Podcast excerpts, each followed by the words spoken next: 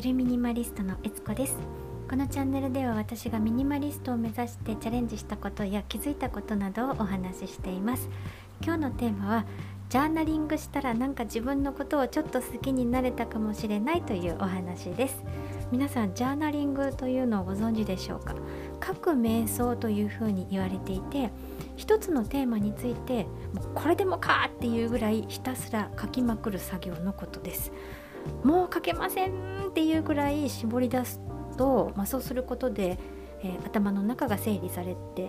たりあの不安やストレスを減らしたり集中力をね解放させたりとか、えー、復活させたりっていう効果があるんだそうです。でねあの昨日あのイベントに参加したんですよ。昨日の配信の時に3月20日世界幸福デーっていうお話をしたんですけど、まあ、その世界幸福デーに合わせて毎年日本で幸せシンポジウムっていうのが、えー、開催されてるんですけどこの時期に。でその中のワークショップがあったんでそれに参加したんですね。で、えっと、テーマがそのイベントの名前が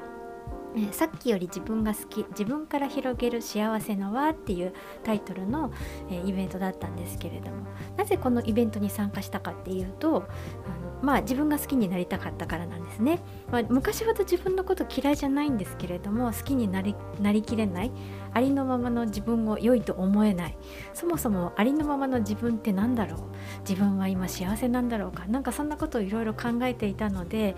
え、タイトルがちょっと気になったのでね参参加してみたんですよまあいろいろモヤモヤがあったのねで、えー、その参加してみてえー、どんなことをしたかっていうと、まあ、会の中でファシリテーターの方がまずお題とキーワードを出すんですね。で、えー、ピンときたキーワードをの言葉をもうバーッと書き出す。で次にまた別のお題とキーワードが出てまた自分の中でピンときた言葉をこれからバーッと書き出す。で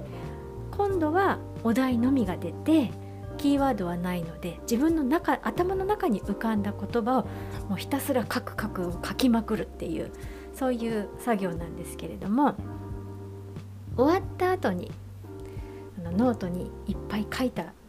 文字からですねこう全体眺めてえ、どうだったかなっていうことを見ると何度も同じ言葉が出てきたりしていてああ私こういうこと考えてたのかああそっかそっかっていうふうにねあの自分を客観的に見ることができました。あそういうこと考えてたんだねっていう感じでねあの外側から自分のことを見てあげるっていうことができるようになったんですね、うん、なんか面白いなって思いましたなかなかね自分のことを客観的に見るって難しいじゃないですか。なんですけれどこうあの何も制限なくもうひたすらこう書くっていうことをすることではっと気が付いた時にこう、えー、そのちょっと前の自分をもうあの客観的に見るっていうことですねができるようになりました。私あのじっと座って瞑想するのすっごい苦手なんですけれど書く瞑想って言われるとね、書くことは楽しいので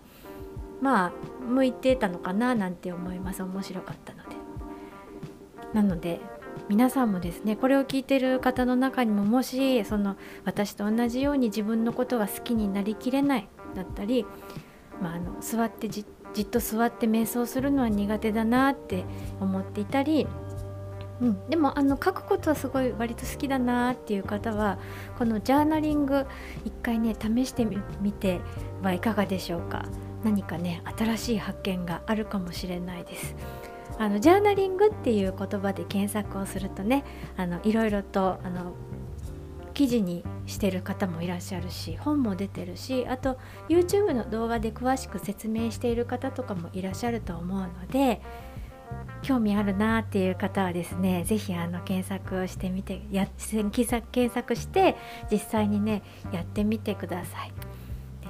あのなんでねこれを言あのこの話をしたかっていうと多分ねやっぱりの片付けにつながるんじゃないかなって思うんですよ。自分を幸せにするっていうこととかに、えー、ね、あの片付けをすると最終的に自分のことを幸せに